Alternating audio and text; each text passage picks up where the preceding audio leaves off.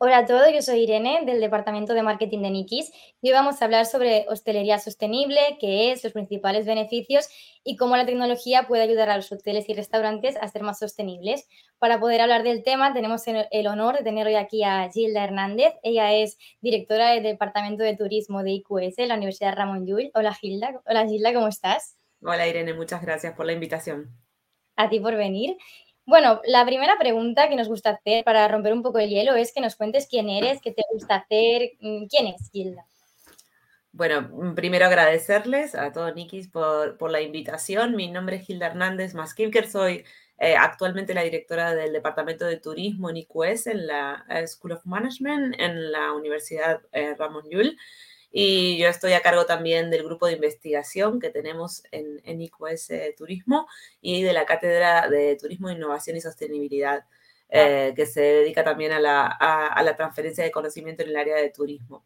Eh, por tanto, soy profesora, soy investigadora y, y aquí estamos trabajando eh, para ayudar a tener un, un turismo mejor y, bueno, además, obviamente, educando a nuestros alumnos con estos valores. Genial, muy interesante.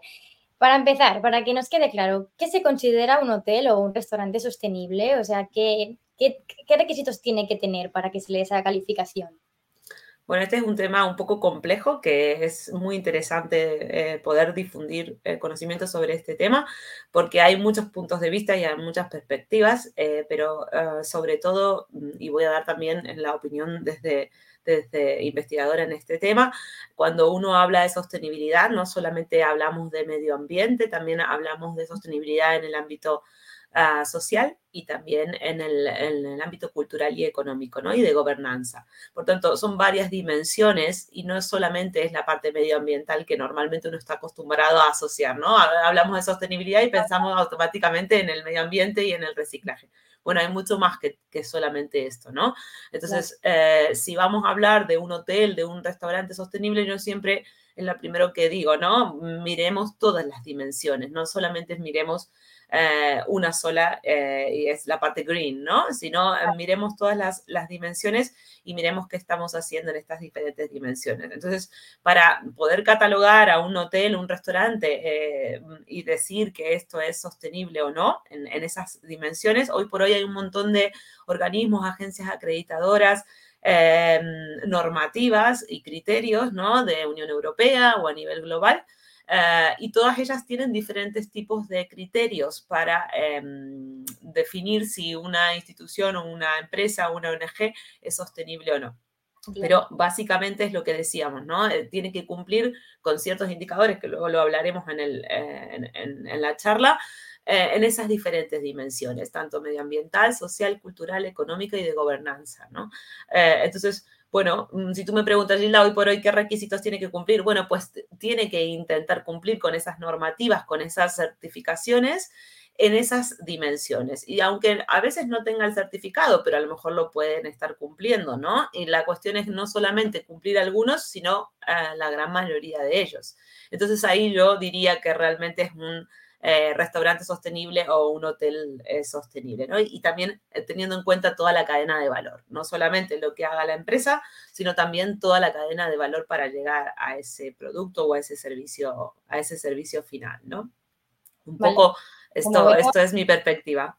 Vale, como vemos es un tema mucho más, va mucho más allá, no solo es lo que mm. tú decías, que nos quedamos con una primera impresión de sostenible, relacionamos con verde, correcto, mucho más allá. Entonces vamos a hablar de, estos indicadores que nos comentabas hace un momentito, ¿Qué ¿en qué indicadores se tienen que fijar entonces estas operativas para medir su impacto de sostenibilidad? Vamos a hablar un poco más. Sí, exacto. Entonces, eh, depende qué organismos, por ejemplo, no sé, eh, tenemos el caso de Biosphere, tenemos el caso de la misma ISO 14001, eh, LEED en, en, cuanto a energía a nivel mundial, GSTC, son diferentes organismos, diferentes instituciones, para que lo entendamos fácil, ¿no? Que nos acreditan en, eso, en diferentes indicadores. Entonces, para ver auditorías donde nos evalúen, nos auditen sobre cómo estamos cumpliendo esos indicadores, eh, si lo estamos cumpliendo o no. Eh, el problema eh, que, veo en, algunos de los casos es que muchas veces esos indicadores se miden al comienzo y no, no hay una, ¿no? una medición a nivel continuo de qué está pasando a lo largo del tiempo o ciertas normativas que se miden al inicio, o, eh, em, se otorgan las licencias, pero luego después no hay una, una, evaluación continua, ¿no? Entonces podemos encontrar a lo mejor restaurantes que tienen la licencia hace muchísimo tiempo, pero que no reciben, nadie los verifica. Entonces hay una gran problemática en cuanto a esos indicadores. Muchos son difíciles de, de conseguir.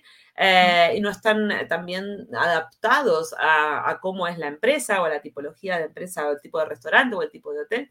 Eh, por tanto, mm, está incluida una cierta complejidad en ese uso de indicadores, pero básicamente muchos de estos organismos que, acreditan o, el mismo gobierno, la comunidad, la Unión Europea, en esos criterios que establece, por ejemplo, los criterios ESG, e Environmental, Social and Governance, tiene que ver con esas dimensiones, ¿no? Por ejemplo, el uso de energía, ah, el uso de aguas, el uso de materiales, qué tipo de materiales están utilizando, por ejemplo, en el restaurante o en el hotel para su construcción o para las, el mobiliario que utilizan. Em, el tema del reciclaje, el tema del desperdicio alimentario, gran, gran tema, eh, muy problemático también en el, en el sector de restaurantes. Em, mm, los suelen agrupar según esas dimensiones en energía, eh, recurso de recursos eh, que tengan que ver con, energía, con agua y con gas, por ejemplo, el, tema de materiales, el tema de eh, alimentación, desperdicio alimentaria, pero también todo lo que tenga que ver con la relación con proveedores también y logística y el tema de empleados, la parte social, ¿no? El, tema de las condiciones laborales de esos empleados, el plan de equidad dentro de la empresa, si existe o no, eh, el horario que tengan esos empleados, los salarios, ¿no? Todo lo que es condiciones laborales también está dentro de esa sostenibilidad social. Y por último, la relación con la comunidad y con la sociedad, ¿no? Eh, ¿Qué tipo de impacto tenemos, ya no solo dentro de nuestras cuatro paredes como empresa, sino también en eh, el impacto que estemos teniendo en, esa sociedad y en esa comunidad? Por tanto, va a haber indicadores que tenemos que cumplir en esas diferentes dimensiones, que tenemos o que queremos, ¿no? Cumplir porque... Exacto, porque a mí me gusta decir que hay empresas que fueron creadas ya donde, su ADN era el ser sostenibles y otras que están haciendo esa transición hacia la sostenibilidad. Mm. O sea, digamos que, bueno, por lo que veo es, mm, es, bastante como complejo, digámoslo así, como mm. cumplir con todo eso, porque al final es un compromiso. O sea, si tú quieres tener esa etiqueta de sostenible, tienes que cumplir con todo eso. Ya no solo, claro, los trabajadores, también súper importante por lo que comentabas. Entonces vemos que es como muy, es muy amplio. Es muy amplio, es muy amplio y a veces no solo mm, por cumplir con una etiqueta y obtener una etiqueta, sino más bien es hacia dónde vamos, ¿no? ¿Qué tipo de empresa queremos ser? ¿Queremos ser sostenibles? A lo mejor no, no hace falta que tengamos esa etiqueta, pero si queremos realmente, mm, ¿no? Eh, y creemos en esos valores, pues habrá que trabajar en todos esos, en esas dimensiones. Por eso yo cuando digo, vale, eh, tú tienes una etiqueta green, ¿no? Y eres verde porque reciclas, pero a su vez, por ejemplo, las condiciones laborales son pésimas. Entonces, claro, es como todo.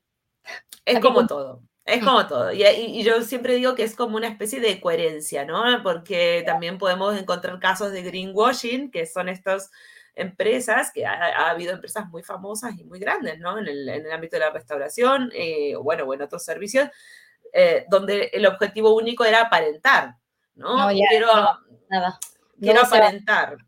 Claro. Y, luego no, realmente no, no sucede todo eso. Entonces, mm, ni caer en un greenwashing o a un social washing, que yo le digo, ¿no? Que es aparentar y por una cuestión de marketing querer hacerlo, sino porque realmente nos lo creamos y tampoco solo porque nos lo esté obligando una normativa o la Unión Europea o el gobierno, ¿no? Sino que realmente creamos que es la única manera de, de poder avanzar. Esta es un poco la idea, ¿no? Está claro que es un compromiso y es unas ganas de mejorar y no por la etiqueta ni por más allá de lo externo. Correcto, correcto, correcto. Entonces, hablando un poquito de cara a la experiencia del cliente y del cliente, ¿crees que estos restaurantes o hoteles que se consideran sostenibles son más atractivos para ellos? Bueno, bueno, yo hace unos años que estoy trabajando, bueno, e investigando sobre este tema, ¿no? Y, leyendo y, conversando con, expertos en esto.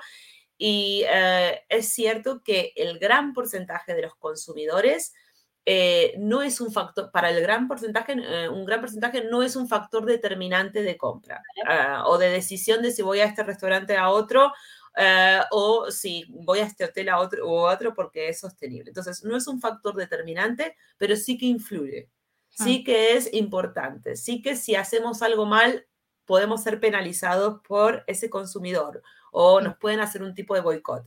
Por tanto, tú me dices, entre dos eh, restaurantes, tú eliges el sostenible, hombre, la mayoría de la gente va a seguir eligiendo el que tiene mejor calidad de comida o el mejor precio o, no sé, el mejor ambiente, ¿no? Pero sí que es cierto que si no hacemos cosas, eh, va a repercutir en la calidad del producto, va a repercutir en la calidad del servicio. Entonces, indirectamente, ser sostenible me lleva a una mejor calidad, me lleva a ser más productivo, más eh, eficiente el consumidor lo valora, eh, lo valora, no está demostrado que la mayoría no lo, lo no usa esto como un factor determinante, pero sí que lo, lo aprecia, ¿no? Lo aprecia. Por supuesto que tenemos otro segmento, que es ese mm, segmento de mercado que está muy motivado por eh, la comida eh, sana, el kilómetro cero, ¿no? Que no utilicen pesticidas, eh, o un sector que ya eh, su estilo de vida está focalizado en esto. Entonces, ese sí que va a ser un factor determinante, ir a un eh, hotel o a un restaurante ecológico y sostenible. Pero sí que es cierto que tenemos que ser conscientes que hay una gran mayoría de gente que te va a seguir diciendo que elige a partir de la calidad de la comida o del precio. ¿Sí? Pero el, el empresario tiene que entender que a lo mejor hay que comunicarlo de otra manera, no diciendo que somos sostenibles, a veces no hace falta. Simplemente diciendo que mi comida es la mejor porque tengo los tomates de país, ¿no? De, la huerta y repercute en esa calidad de la comida, pues estoy siendo sostenible sin a veces tener que decirlo eh, y sin embargo estoy contribuyendo, ¿no? De, alguna manera a esa experiencia del, cliente. Total, al final a mí, bueno, personalmente me atrae mucho más un restaurante que me diga que tiene producto de primera mano, fresco, y no pienso tanto sostenible o no, pienso en que es más calidad y me, va a gustar más. Entonces ya es como... ¿Qué te va a gustar más? Esa es la cuestión. Mm. O sea, el, segmento que va, que va a ir a ese restaurante para cuidar el planeta es muy pequeño. Existe, pero es pequeño. O para cuidar, no sé, eh, sí, el, sector. Pero el, otro porcentaje es cómo le vendemos para que perciba que hay una mayor calidad del servicio. Bueno, pues comunicándolo de otra manera, ¿no? No, no usando esa certificación de sostenibilidad. Ni la va a mirar a lo mejor. Vale, pues saltamos a la siguiente pregunta. Como sabes, bueno, Niki, somos un software de gestión de equipos para el sector ECA. Entonces, bueno, eh, esta pregunta es más tecnológica y es que si crees que la tecnología nos ayuda, bueno, puede ayudar a estos hoteles, restaurantes a ser más sostenibles.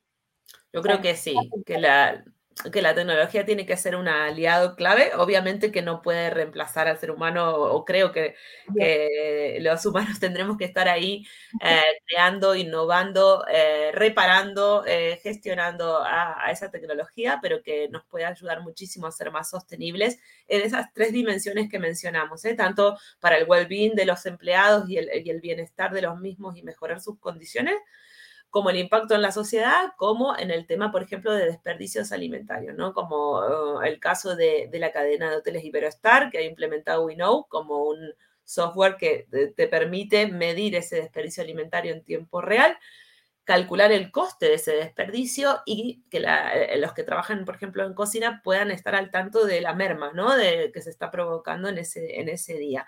Entonces, mm, por ejemplo, en el caso de, de, de Iberestar con Winoe, eh, han logrado reducir 28% el desperdicio de alimentos. Entonces, hay muchos ejemplos de buenas prácticas de cómo esa tecnología me ayuda, por ejemplo, en el tema eh, de, food waste, ¿no? Otra tecnología que colabora en el tema de reciclaje o cómo la tecnología también puede ayudarnos eh, con el tema de la domótica o automatización de procesos a eh, controlar ventilación, temperatura, el tema de las luces, ¿no? De, detectores de movimiento, o parecen tonterías, pero que la tecnología nos está facilitando todo esto. Por un lado, para la experiencia del cliente, pero también para ahorrar recursos, ¿no? Y, reducir gastos. Va por ahí. Genial, ¿no? Y para los trabajadores también. O sea, al final les, facilita el día a día, están más contentos, todo Correcto. va rodado. Pero también es cierto que tenemos que capacitar a esos empleados. Obvio. Porque... Y esto lo comentabas, que claro, tú puedes implementar un software, pero si no hay una buena formación no va a servir para nada, no lo van a saber usar. Es así, un compañero que, que trabaja en cocina me decía, Gilda, tú puedes implementar, tener una máquina de vacío para envasar al vacío y que te ayuda a eh, ¿no?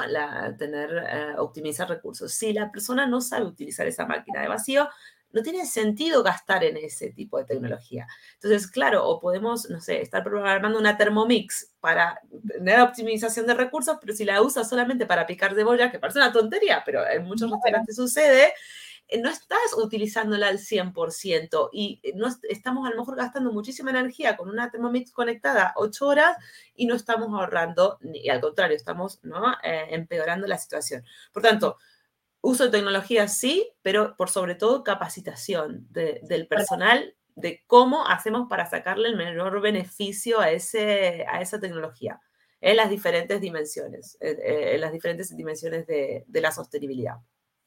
Vale, entonces si nos está escuchando algún director de hotel, de restaurante o lo que sea, ¿qué consejo le dirías para aquellas operativas que quieren empezar a ser más sostenibles? A lo mejor no saben por dónde empezar. ¿Qué, consejo les darías? Porque sabemos que también tienen muchas, algunas dificultades, ¿no? Para... Sí, aquí el tema es, mm, como bien estamos comentando actualmente en el, en el sector, que en el 2025 las empresas que coticen en bolsa, eh, empresas grandes, van a tener que estar obligadas a reportar en temas que no sean financieros, ¿no? En temas eh, sociales y, de gobernanza. Por tanto, ya no va a ser una opción, sino que va a ser una obligación legal, ¿no? Entonces, yo creo que esto se, va, a, través de los años, va, a terminar también afectando al, resto de pymes y de, empresas más pequeñas, ¿no?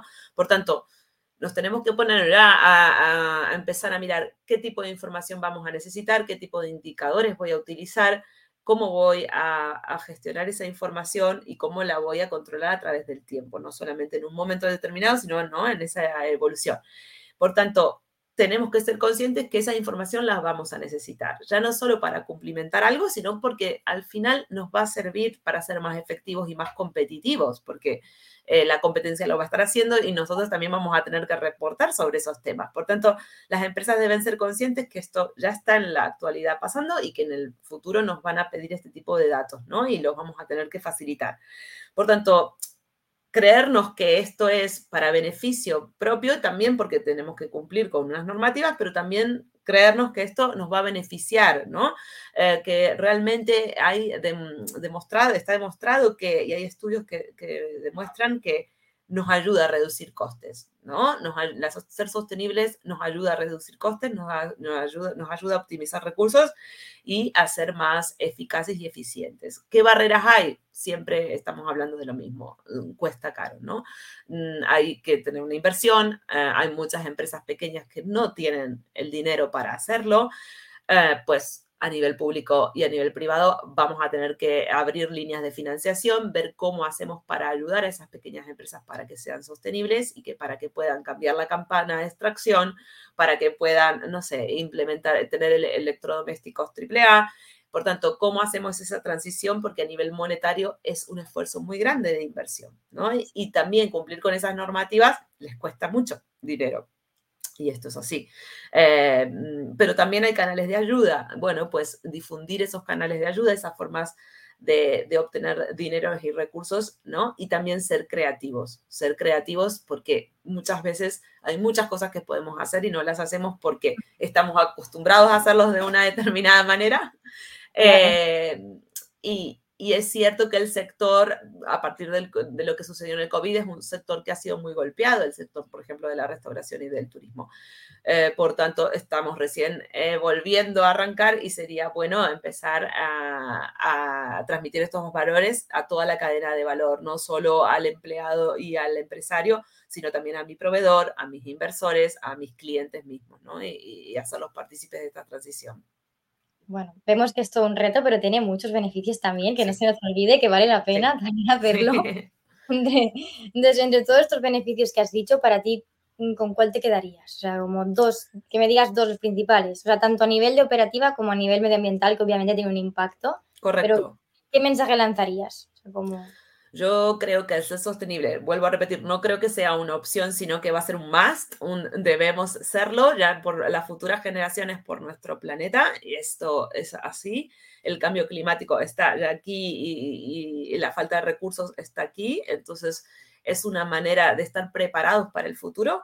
Ah, ya no solo por cumplir una normativa, sino porque eh, el, planeta nos lo, está pidiendo y por otra parte porque el consumidor también lo está pidiendo, ¿no? El consumidor reclama que consideremos estas cosas, ¿no? Y, que lo tengamos en cuenta.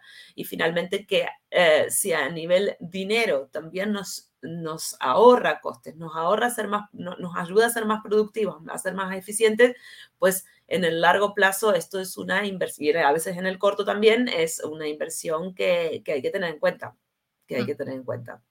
Vale, y para terminar, última pregunta, ¿nos podrías compartir algún caso de éxito de algún hotel o restaurante que conozcas, que sea sostenible y que pues lo haya hecho bien y le vayan bien las cosas y puedas como compartirlo? Yo creo que hay muchas empresas en el sector turístico, en hoteles y en restaurantes que lo están haciendo muy bien, así como hay otras que, que digo, eh, esto tendría que estar penalizado, pero eh, eh, hay otras que lo están haciendo muy, muy bien. Em, en diferentes dimensiones de la sostenibilidad, muchas de ellas, y algunas en forma holística, pero por ejemplo el grupo Ilunion con sus plantillas Em, con gente con discapacidad y eh, que promueven la accesibilidad y el, all inclusive eh, de todos estamos eh, incluidos, es, es, una cadena de hoteles que fomenta estos valores y creo que son una, una best practice a, mirar, a copiar. el mismo Hotel Princess em, Negresco también con su mirada 360 eh, está trabajando muchísimo en temas de sostenibilidad, ha sido un hotel hospital durante la época de la pandemia y ha sido ejemplo en cuanto a cómo eh, relacionarnos con la sociedad y con, y con la comunidad. Eh, el mismo, los em, hermanos Torres con su hotel em, Michelin Star. Ha sido galardonado con la primera estrella verde y para que nos Mm, pongamos, ¿no? En, ubicación ya no estamos hablando solo de alimentos, sino que las chaquetillas de los chefs también fueron hechas con material sostenible y que forman parte de esa economía circular. Entonces ya no solo hablamos de que usan productos eh, ¿no? locales, sino que toda ese, esa empresa está pensando y está considerando estos valores de, sostenibilidad. ¿no? Entonces, bueno, estos son algunos, eh, algunos ejemplos de empresas eh, pero podemos encontrar miles y muchas veces es más fácil copiar que crear de cero. Por tanto, mm, animo también a imitar, ¿no? No plagiar, pero a pues imitar. Para bien está bien copiar para bien, ¿no? exactamente, exactamente. Porque a veces nos rompemos la cabeza y decimos, ¿qué podemos hacer? Y al final em, muchos ya lo están haciendo. Entonces, esa, crear alianzas o aunar esfuerzos por, por hacer similar hacerlo similar a lo que otros están haciendo que está funcionando muy bien. Genial, bueno, pues son muy buenos ejemplos, la verdad. Y dejamos por hoy la entrevista. Espero que los que nos hayáis visto pues hayáis aprendido, un montón y que aquellos hoteles y restaurantes pues que quieran ser más sostenibles ya tengan alguna idea para saber por dónde empezar. Y bueno, Gilda, muchas gracias a ti por la charlita, ha sido muy interesante, he aprendido un montón. Gracias, Irene. Gracias por, haber participado en, en esta entrevista con Nikis. Muchas gracias a ustedes, un placer. Nos vemos, hasta pronto. Adiós.